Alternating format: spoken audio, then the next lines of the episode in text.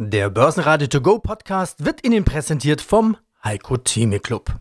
Werden Sie Mitglied im Heiko Theme Club. heiko-theme.de Börsenradio Network AG Marktbericht Der Börsenpodcast Im Börsenradiostudio Andreas Groß gemeinsam mit Peter Heinrich und Sebastian Leben. Der Freitag war ein Handelstag fast wie in alten Zeiten. Voller News und Nervenkitzel und voller Volatilität. Mein Name ist Markus Königer. Ich arbeite hier auf dem Parkett der Frankfurter Wertpapierbörse für die ICF Bank. Meine Kollegen und ich sind für die korrekte Preisverstellung für die strukturierten Produkte der Emittenten, die wir betreuen, verantwortlich. Rauf und runter, so will ich mal einsteigen, die Diskussion um Omikron, um Inflation, um Liquidität jagen die Anleger hin und her auf dem Parkett in dieser Woche. Heute Freitag, der US-Arbeitsmarkt sicherlich im Fokus. Wir kennen es aus der Vergangenheit, vielleicht hält man sich da zunächst ein bisschen zurück. Was macht denn der DAX jetzt zum Handelsstart? Ja, DAX zum Handelsstart, der ist ein bisschen freundlicher gestartet. 15.337 jetzt aktuell, aber ist schon wieder ein bisschen auf dem absteigenden Ast, aber das soll noch nichts heißen. Es könnte noch freundlicher werden heute. Aber es wurde nicht freundlicher. Ganz im Gegenteil, der DAX fiel am Ende sogar zurück unter 15.200 Punkte. Bis zur Mittagspause passierte eigentlich relativ wenig. Klar, die Anleger warteten auf den US-Arbeitsmarkt. Der kam, der kam schlecht rein. 210.000 Jobs. Das ist mager. Das ist viel weniger als die über eine halbe Million, die erwartet worden waren. In normalen Zeiten wären Anleger wie Händler vor Frust in sich zusammengesagt. Nicht so am Freitag. Das Kalkül wenn der US-Jobmarkt so mau ist, dann wird die US-Fed nichts machen oder zumindest nichts Überhastetes. Okay, woher dann aber das dicke Minus am Ende des Tages? Das liegt an Omikron. Und da war es wieder BioNTech-Chef Sahin, der die Kurse bewegt hat. Omikron hat das Zeug, eine Escape-Variante zu werden, also den Impfschutz zu unterlaufen. Die Anleger hörten nur Escape und verkauften am Ende des Tages der DAX bei 15.169 Punkten, minus 0,6 Prozent. Dass Sahin aber gesagt hat, dass er den Impfstoff recht zügig anpassen und liefern kann, das hörten wohl nur noch die BioNTech-Anleger. Da ging es in der Spitze auf über 300 Euro nach oben. Die gleiche Volatilität wie beim DAX gab es übrigens am Freitag auch bei Öl und Euro. Nur abwärts und das mit 15% absolut brutal ging es mit Didi. Didi, das ist die chinesische Antwort auf Uber, also private Taxileistungen. Didi war vor einem halben Jahr in New York an die Börse gegangen und hatte über 4 Milliarden Dollar eingesammelt und seitdem knurrt Peking und zerrt an der ohnehin schon kurzen Leine. Und heute wurde dann bekannt, dass der Ausflug für Didi nach New York Geschichte ist. Rückzug aus New York und Rückzug der Anleger. Im Marktbericht auch heute wieder Auszüge aus unseren Interviews mit Wikifolio Trader Christoph Gumm. Er zeigt uns mit Hilfe von KI, also künstlicher Intelligenz, die Geldanlage der Zukunft. Andreas Scholz in DFV Eurofinance Weekly liegt den neuen Chef der Bundesbank. Heiko Geiger von von verrät, wie Anleger von der Inflation profitieren können. Fondsmanager Thomas Timmermann hat wertvolle Investmentideen. Felix Grekel von der Konings aus Hamburg ist dabei und es gibt eine frische Ausgabe des österreichischen Nachhaltigkeitspodcasts. Die Interviews in voller Länge gibt's wie immer auf börsenradio.de und in der Börsenradio App. Ja, mein Name ist Andreas Scholz vom Finanzplatz Frankfurt. Ich freue mich auf den Talk zum Thema Konjunktur und Geldpolitik. In den nächsten Tagen wird wohl in Berlin endlich der Koalitionsvertrag unter der Ampelpartei unterschrieben werden. Dann wohl vermutlich auch Scholz als Kanzler gewählt. Die Kommentatoren scherzen jetzt schon, dann haben wir eine Politik der Angela Scholz-Politik, also so ein bisschen geht's weiter. Ja, das sind jetzt Personalien der Politik, aber was ist eigentlich mit der Personalie Bundesbankpräsident oder TIN? Gibt es da schon Neuigkeiten? Ja, wir warten im Grunde jeden Tag auf Neuigkeiten und es könnte sich wirklich was tun. Es sind ja viele Namen im Gespräch. Wir haben darüber auch schon gesprochen. Die Vizepräsidentin Claudia Buch, Frau Schnabel sitzt im EZB-Direktorium. Wir haben auch Herrn Dr. Kukis hier im Gespräch gehabt als Namen, den noch Staatssekretär von Scholz im Bundesfinanzministerium, ehemaligen Chef von Goldman Sachs hier in Deutschland. Einer, der sich am Finanzplatz Frankfurt nun wirklich sehr gut auskennt Und jetzt ist ein neuer Name im Gespräch und der, so sagt man, aus den wohl und gut unterrichteten Kreisen könnte eine gute Position haben. Vielleicht sogar die Pole Position jetzt für den Posten, den Jens Weidmann ja abgibt zum Ende des Jahres. Den Posten Bundesbankpräsident, Chefposten in Ginheim bei der Bundesbank. Und das ist ein gewisser Herr Nagel, Joachim Nagel, jetzt werden viele sagen, habe ich nie gehört, aber Joachim Nagel hat eine interessante Vita. Er war nämlich viele Jahre bei der Bundesbank, 17 Jahre als Ökonom, sechs davon im Vorstand. Er war auch schon mal 2014 im Gespräch für den Vizepräsidentenposten. Damals war aber die CDU der Wahlgewinner und Nagel hat ein SPD-Parteibuch, ist aber durchaus auf Bundesbanklinie. Er hat damals 2017 auch die Anleihekäufe der EZB kritisch kommentiert und hat dann die Bundesbank verlassen, ist zur KfW gegangen und dann von der KfW im Jahre 2020 nach Basel zur BITS. Das ist die Bank für internationalen Zahlungsausgleich, quasi die Notenbank der Notenbanken. Und dieser Nagel, dieser Joachim Nagel, hätte es von der Qualifikation auf jeden Fall drauf, vom Parteibuch auch. Ich könnte mir auch vorstellen, dass Christian Lindner, der neue Finanzminister, nichts dagegen hat, weil Nagel eben wirklich Bundesbankkultur gelebt hat und eingeatmet hat und diese auch sicherlich weiterleben wird. Also er scheint im Moment eine Favoritenrolle zu haben. Vielleicht wissen wir in den nächsten Tagen mehr. Ja, da ist das wichtige Schlagwort jetzt gefallen, Nachhaltigkeit. Das ist ja das Thema dieses Podcasts, das soll auch das Thema sein unseres Gesprächs hier. Also kommen wir jetzt sozusagen zum Knackpunkt. Welche Rolle spielt denn die Nachhaltigkeit in den Projekten, die Sie finanzieren?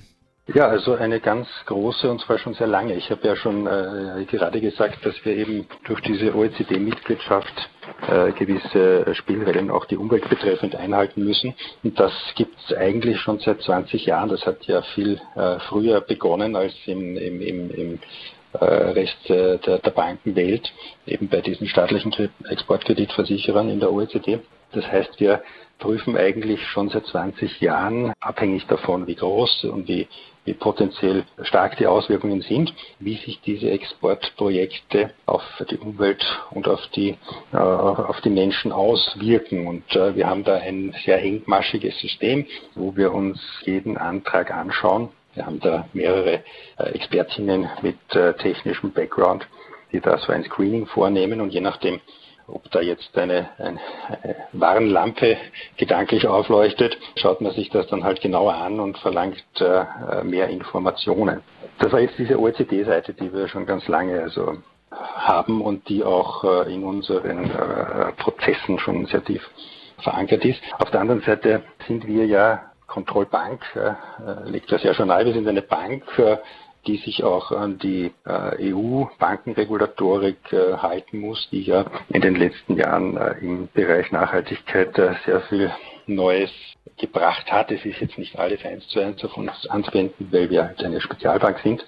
Aber grundsätzlich stehen wir da vor denselben voraus, also äh, vor denselben Herausforderungen wie die, die anderen Banken in der EU.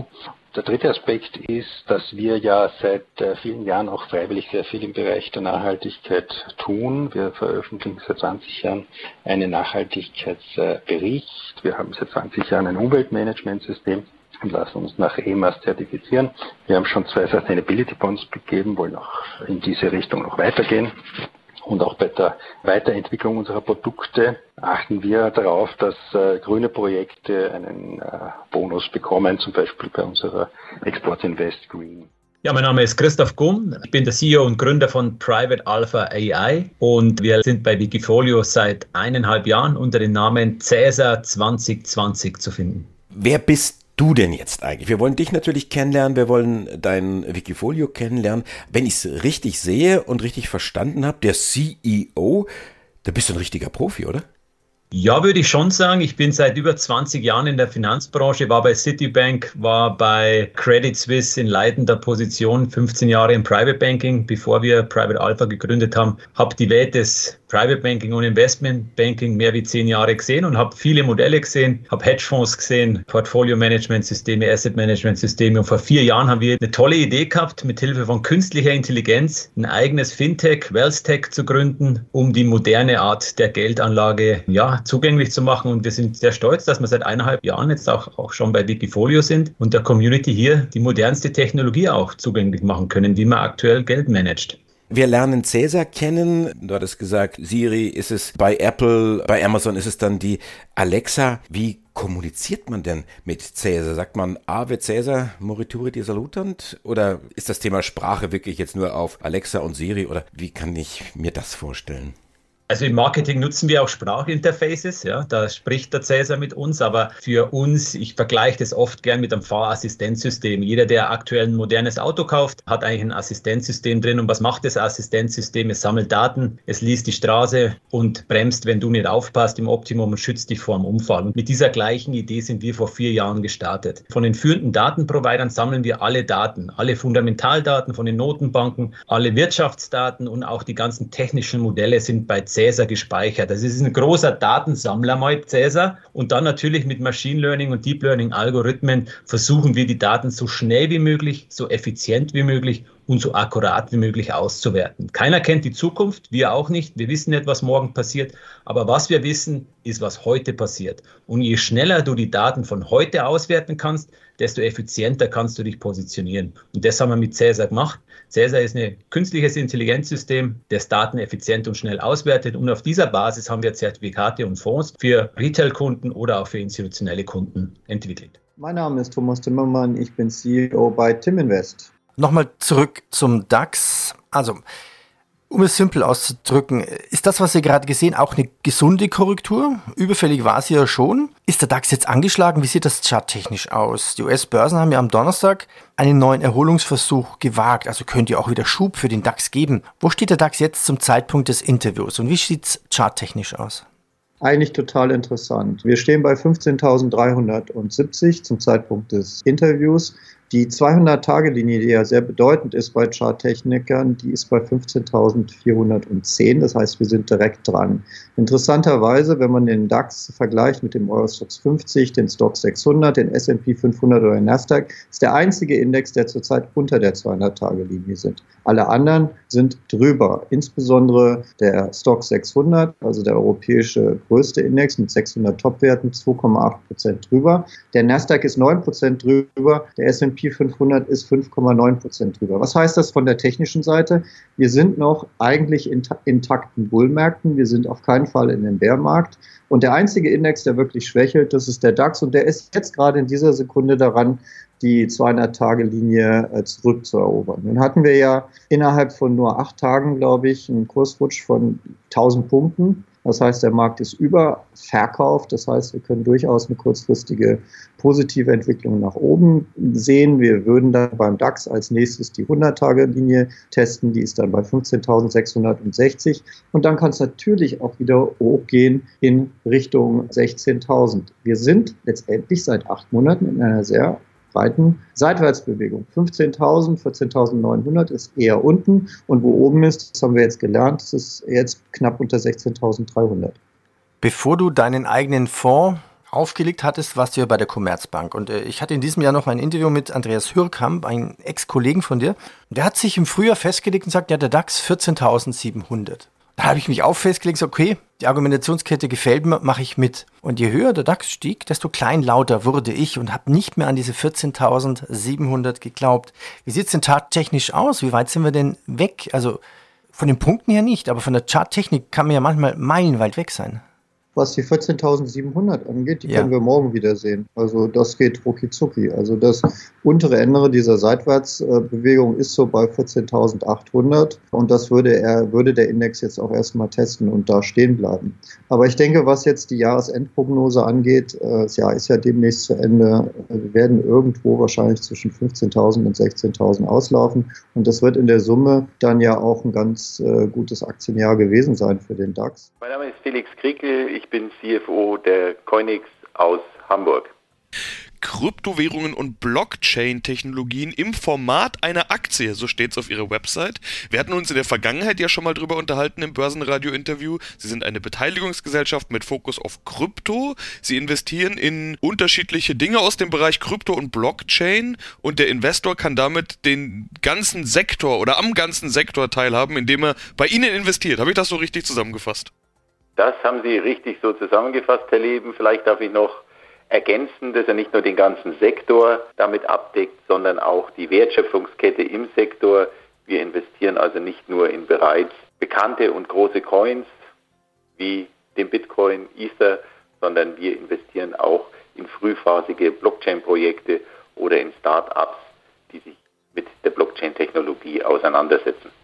Der größte Teil ist aber noch die Investition in Kryptowährungen, direkt in Kryptowährungen, Bitcoin, Ethereum und so weiter. Sie haben aber mal betont, dass Sie kein Krypto-Trader sind. Er hatten im letzten Interview dazu gesagt, den Begriff Krypto-Trading müssen wir rausstreichen. Wir sind eine Beteiligungsgesellschaft und nicht ein kurzfristig orientierter Investor. Was tun Sie da denn gerade? Also das Jahr war ja doch schon wieder recht volatil, wie man das ja fast schon gewohnt ist im Kryptobereich. Ja, das Jahr war volatil und im Moment sieht es ja auch danach aus, dass es zum Jahresende hin nochmal durchaus volatil bleiben könnte. Was tun wir das ganze Jahr? Wir haben im Mai unsere weitere Kapitalerhöhung erfolgreich platzieren können und sind damals 4 Millionen Euro zugeflossen. Somit hatten wir die Möglichkeit, diese 4 Millionen Euro auch für unsere Aktionäre zu veranlagen. Wir haben das getan. Wir haben zum Teil in bestehende oder damals schon offene Kryptopositionen weiter investiert, die ausgebaut. Wir sind neue Positionen eingegangen haben aber ganz konsequent auch unser Beteiligungsportfolio erweitert und auch in frühphasige Blockchain-Projekte investiert. Ich glaube, bei den gängigen Coins wie Bitcoin haben wir zu einem sehr, sehr guten Zeitpunkt zugegriffen, um die Jahresmitte.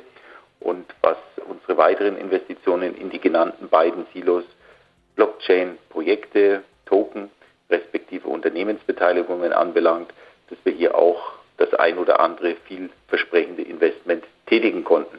Was die Aussage anbelangt, dass wir doch noch über die Hälfte unserer Investitionen in das Segment der Coins gelenkt hätten, das ist nicht ganz richtig. Wir haben eine sehr, sehr große Position. Das war mal aus unserer Sicht ein frühphasiges Blockchain-Projekt. Der Token The Graph, der ist natürlich seit Ende 2020 an der Börse notiert und damit dann in der Position, heute Coins von außen auch zu subsumieren, aber für uns ist es eigentlich intern, wird es noch geführt als ein Projekt, in das wir frühphasig investiert haben. Ja, mein Name ist Heiko Geiger von, von Tobel und ich leite dort den Zertifikatebereich für Privatanleger. Heiko, die Inflation schaut nur mal kurz vorbei. Und das wird schon wieder. Dieses Mantra, das haben die Notenbanken vertreten. Durchaus hartnäckig, flankiert von den Volkswirten und jetzt nicht nur den hauseigenen. Aber ich habe so den Eindruck, seit einiger Zeit dreht sich da die Meinung. Ganz schön heftig, was da abgeht, sagen die einen. Der starke Anstieg hat mich überrascht, höre ich dann von anderer Seite. Fragst du derzeit einen Volkswirten nach dem Thema Inflation, hast du genug Sendestoff, um die Zeit zu füllen, nicht nur zwischen Weihnachten und Neujahr, sondern von Neujahr bis Weihnachten. Jerome Powell ist der erste der ganz großen Notenbanker, der jetzt auch eingeknickt ist und das Adjektiv vorübergehend aus seinem aktiven Wortschatz gestrichen hat. Hat Jerome Powell kalte Füße bekommen? Naja, also die Diskussion unter den Notenbankern ist wahrscheinlich genauso heiß und umstritten wie unter den Volkswirten. Hängt wahrscheinlich auch damit zusammen, dass es eine Marktkonstellation, wie wir sie im Moment haben, noch nie davor da gewesen ist. Und auch seitens der EZB gab es ja relativ schnell eine Korrektur. Frau Schnabel hatte ich ja im Sommer noch zitieren lassen, dass alles gar nicht so schlimm wird und nur vorübergehender Natur sein wird und hat vor ein, zwei Wochen das ja dann auch wieder so ein bisschen revidiert und ist zurückgerudert. Ich glaube, diese Ungewissheit macht es eben auch so herausfordernd. Und alles, was natürlich die Börsianer beunruhigt, ist Unsicherheit. Das heißt, die Bestätigung, dass es von vorübergehender Natur sein wird, wird natürlich die Märkte sehr freuen. Darauf warten alle. Aber wenn es dann doch anhaltend uns beschäftigt, dann könnte das natürlich schon durchaus zu den einen oder anderen Turbulenzen an den Märkten führen. Gerade in der jüngsten Vergangenheit, die letzten Tage, ist mir auch wieder verstärkt das Wort Stagflation aufgefallen in den Medien, was eben auch wieder aus der Mottenkiste quasi hervorgebracht wurde, wo man eben fürchtet, ja, kommt es jetzt eben zu einer Lohnspirale und gleichzeitig zu einer Zunahme auch der Arbeitslosigkeit. Aber da lassen wir uns heute Nachmittag überraschen, wie die US-Arbeitsmarktdaten ausfallen werden. Und dann denke ich, werden wir auf kurze Frist sicherlich auch neue Töne seitens Herrn Powell hören. Aber wir könnten ja schon mal eine Prognose wagen. Wie sieht denn Ihre Prognose aus für die Höhe der Teuerungsrate? Was für ein Szenario hat man in Ihrem Haus? Also wir gehen davon aus, dass es sich um vorübergehendes Phänomen handeln wird, dass wir bis Ende nächsten Jahres wieder von einem moderateren Inflationsumfeld ausgehen. Das ist zumindest die aktuelle Sichtweise, mit der wir uns im Markt positionieren. Aber wir haben es eingehend schon diskutiert. Die Meinungen gehen sehr stark auseinander und ich glaube gerade für Anleger ist es ja dann doch wichtig, auch die einzelnen Meinungen zu vergleichen, abzustimmen und dann für sich auch ein persönliches Inflationsszenario zu definieren und dementsprechend dann auch sein Portfolio aufzustellen. Börsenradio Network AG Marktbericht Der Börsenpodcast Der Börsenradio To Go Podcast wurde Ihnen präsentiert vom Heiko Theme Club. Werden Sie Mitglied im Heiko Theme Club. heiko-theme.de